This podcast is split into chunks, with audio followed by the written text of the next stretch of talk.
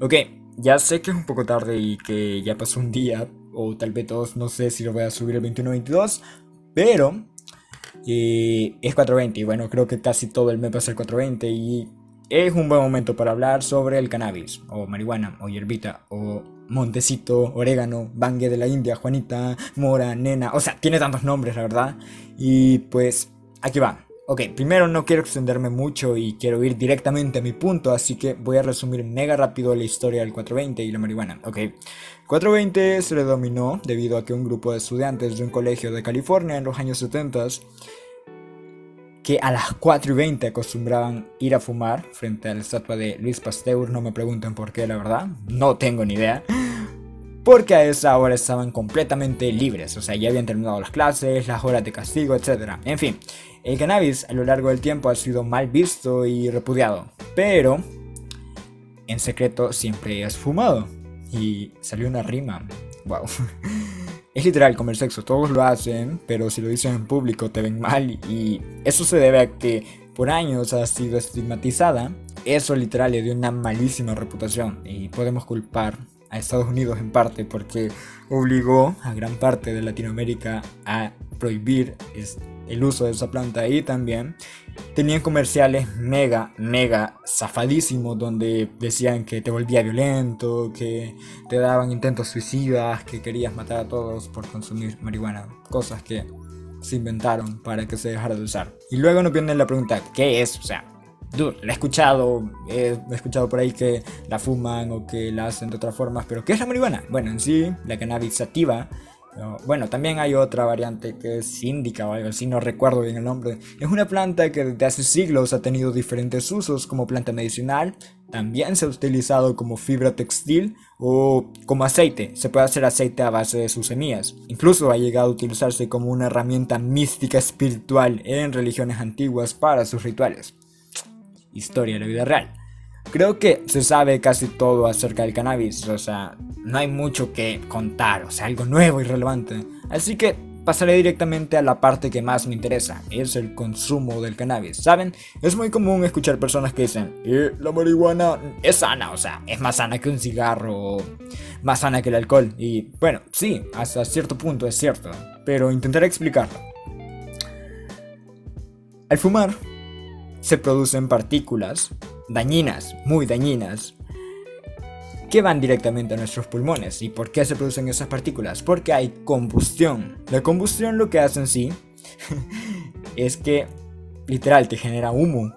Y ese humo va a tus pulmones y lo van decastando poco a poco, poco a poco. Entonces eso a futuro puede llegar a provocar cáncer o cualquier otro tipo de enfermedad respiratoria ya que deja muy pero muy debilitados tus pulmones.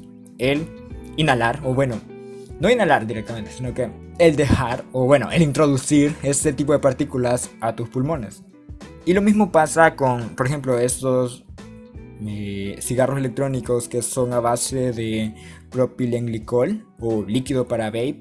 Generan demasiado, demasiado vapor y también tiene partículas que llegan a ser dañinas y hasta hace unos cuantos meses notaron que muchos usuarios de esto al final terminaban con algún tipo de problema respiratorio porque los químicos de estos líquidos eran malísimos, o sea, literal, tenían cosas que ni se esperaban.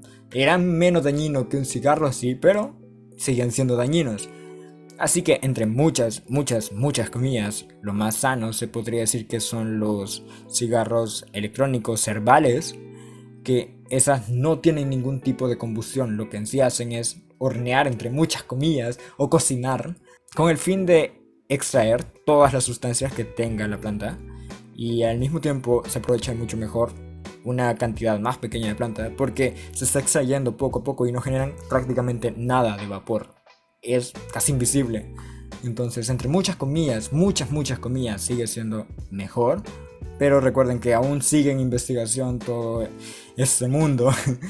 se siguen introduciendo partículas ajenas a los pulmones, así que sigue siendo perjudicial o puede llegar a ser peligroso a largo plazo, pero sigamos hablando de eso, o sea, me quiero centrar en temperaturas y el consumo de ella.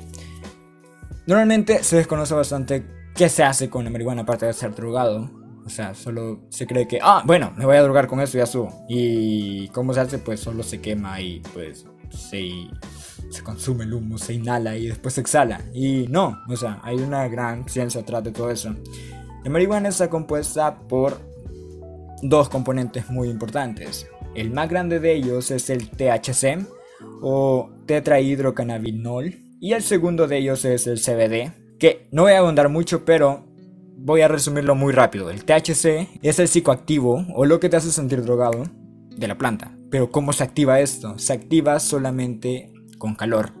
Cuanto más calor hay, mayor es el efecto del THC. Mientras que el CBD no tiene nada, pero nada, nada, nada que ver con la drogadicción. Y al contrario, es un analgésico bastante poderoso para el cuerpo. O sea, es bastante bueno. Y este no necesita realmente calor, o sea, casi no necesita nada de calor.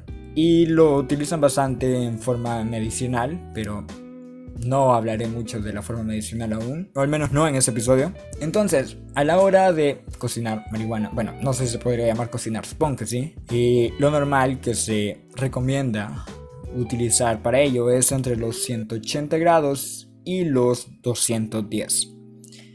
¿Por qué? Ah, por cierto, estoy hablando de centígrados. No vaya a salir algún subnormalito que diga, oh, Fahrenheit. No, centígrados. Ok, aquí eso es una temperatura media donde a la suerte, o sea, lo que salga. Lo más medio posible es lo más equilibrado, pero si se busca un efecto más corporal o más analgésico, sin sentirse drogado, lo más recomendable es utilizar temperaturas bajas, entre 160 y 180 grados centígrados. ¿Por qué? Porque así nos activa el THC y el CBD puede fluir de una forma más fácil. Y esto se le conoce como un efecto corporal. Pero si en dado caso se busca un efecto más psicoactivo o drogado y quieres ver unicornios y reírte con ellos, pues se utiliza mucho más calor para activar el THC y esto es entre los 210 y los 220 grados. No hay que pasar de los 220 grados porque si no se quema. O sea, y si se quema literal estás quemando todo, todo, todo, todos los componentes y ya no sirven, o sea, ¿de qué te sirve tener algo quemado? Nada. Así que, literal, hay que mantenerse entre este rango dependiendo de lo que se desea obtener. Y dirán, che, boludo, pero me voy a volver adicto a esa mierda. No, no te vas a volver adicto. ¿Por qué? Porque en sí, el grado de adictez o de adicción, no sé cómo se dirá, ya lo voy a buscar luego de la marihuana es muy similar al del café. Literal, está apenas arriba del café y nadie se vuelve adicto al café. O bueno, casi nadie. Hay personas que son, no sé, terraplanistas, subnormales, que sí se vuelven readictos al café, pero... O sea, casos especiales. ¿Y cómo funciona esto? O sea, ¿qué diablos pasa en mi cuerpo mientras esto está entrando en mí? Bien. Lo voy a resumir mega rápido. El cannabis se adecua muy bien a nuestras moléculas. ¿Por qué? Porque los cannabinoides que son todo eso, el THC, el CBD, y tiene como ciento y algo más, se parecen demasiado a las sustancias producidas por nuestro propio cuerpo. Y eso se aprovecha muy bien en el área medicinal, de la cual no hablaré en este episodio, pero quiero hablar demasiado. Y al ser tan parecidas se acoplan muy bien a estos receptores celulares y si no mal recuerdo se llaman CBD1 y CBD2. No estoy muy seguro, le juro que voy a hablar de eso cuando hable del uso medicinal, no del uso recreativo como ahorita. Y pues en sí eso es lo que hace que se te adecúen muy bien. La marihuana normalmente tiene dos tipos de compuestos. Hay unos que son mega momentáneos que en esos momentos no recuerdo el nombre exacto porque olvidé ponerlo en el guion, o lo quité, no recuerdo. Pero el punto es que es mega momentáneo, solo dura un par de minutos, un par de horas. Pero a cambio, los cannabinoides, como el THC y el CBD, al adecuarse tan bien a nuestro cuerpo y a nuestras moléculas, llegan a durar días, o sea, literal, días te dura el efecto. Obviamente va a ir decayendo con el paso del tiempo, pero te dura mucho más. Y eso es lo que hace tan maravillosa esa planta, pero eh, es ilegal. Y en conclusión, la marihuana no es mala, siempre y cuando se sepa cómo usarse, en qué situaciones y cómo. No debería ser prohibida y mucho menos estigmatizada en la sociedad, pero hay un largo camino de investigaciones y barreras por romper para que sea normalizada. Y pues, chao.